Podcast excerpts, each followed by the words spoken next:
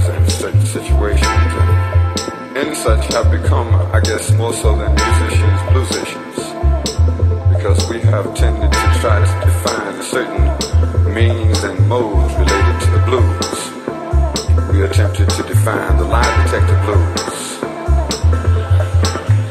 But by Mayor Frank Rizzo,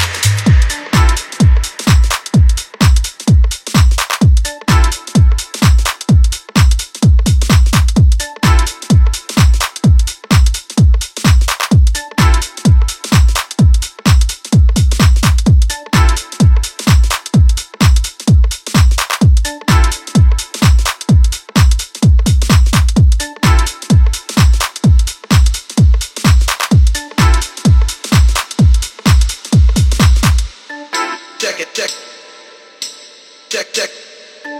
Check it out. Check it out. Check. Check it, check. Check, check. Check it out. Check it out. Check